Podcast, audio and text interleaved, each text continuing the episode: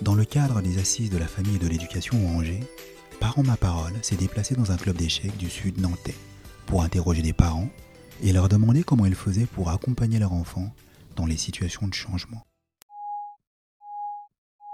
On est là pour parler de changement, les changements que les enfants, quel que soit leur âge, peuvent vivre. Quand je dis que les enfants peuvent vivre des changements, à quel type de changement toi tu penses comme ça automatiquement? Alors ça peut être un changement au niveau euh, éventuellement déjà d'un divorce, d'une séparation des parents, un déménagement. Les enfants habitent quelque part, ils ont des amis, et puis se retrouvent à 500 km, 1000 km de là, et de chez eux initialement. Euh, quand ils sont adolescents, ça peut être un changement de copain ou de copine. Ça peut être un changement d'établissement scolaire. Euh, Malheureusement, ça peut être un changement au niveau de la santé aussi. La grosse première période, c'est quand il va aller à l'école, à la maternelle, oui, tout à fait. Ça, c'est euh, c'est- le gros changement. Il prend son indépendance, il ne dépend plus que de, de toi, il apprend par, par ailleurs, en fait. hein.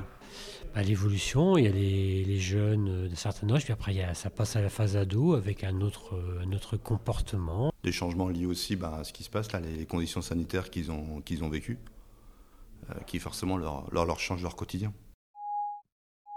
Alors quand on parle de changement, une question qu'on va se poser, c'est quel type d'effet, quel type d'impact ça peut avoir sur un enfant? Euh, mettre un enfant dans une situation de changement, c'est le forcer à s'adapter, forcément.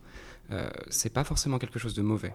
Maintenant, lui demander de changer tous les 15 jours de quelque chose, ça devient, ça devient excessivement complexe pour un enfant de pouvoir appréhender ça. Si on lui demande de changer ses fondations à chaque fois, il n'aura pas forcément une manière d'évoluer qui sera convenable pour la suite et pour la société ou ce qu'on lui demandera de devenir. Pourquoi? Parce que si on va lui demander de s'adapter à un milieu, puis à un autre milieu, puis à un autre milieu, et qu'on lui dira jamais c'est bien en fait, bravo, ce que tu as fait là c'est génial, ou tu as réussi à pouvoir t'adapter à ce, milieu, à ces nouvelles conditions, il va jamais arriver à comprendre quelle est la norme, le standard qu'on va lui demander d'adapter.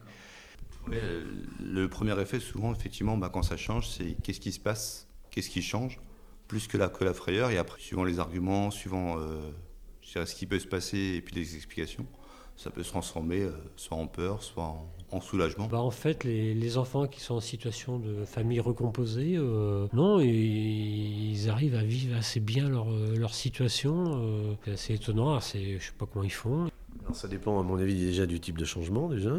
Enfin, moi je pense à une séparation parce que ça m'est arrivé déjà personnellement. Une séparation ça se fait jamais du jour au lendemain. hein. On, on sent qu'à un moment donné ça va plus tellement et puis euh, donc c'est quelque chose qui se prépare quelque part. Comment est-ce qu'on peut accompagner un enfant de façon à ce que ces changements ne lui fassent pas de mal, ne le perturbent pas? Ce que mes parents ont fait, euh, que je pense beaucoup de parents ne font pas, c'est qu'ils m'ont écouté, principalement. Euh, ils ont compris qu'il y a des fois où j'en avais peut-être un petit peu à la, casquette de ce qui se passait et j'avais envie d'en parler, mais pas forcément d'avoir une solution, mais juste que quelqu'un m'écoute. L'avantage ici, c'est que en fait, on arrive à avoir des groupes qui, qui mélangent les adultes et puis les jeunes un peu plus grands, les ados. On se retrouve ensemble dans les cours, on se retrouve ensemble à faire des équipes.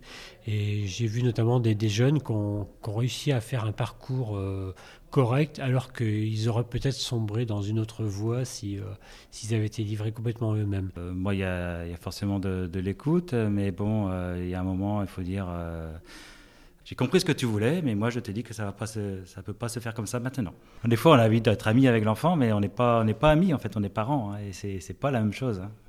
On est là pour cadrer, hein. mais euh, il faut que ce cadre il soit clair. Lui expliquer quelles vont être les règles, les nouvelles règles, le, cadre qui va être imposé, l'explication du cadre et l'écoute de la réaction de comment l'enfant va réagir à ces nouvelles règles. Et ce qu'on peut faire un juste milieu entre les deux.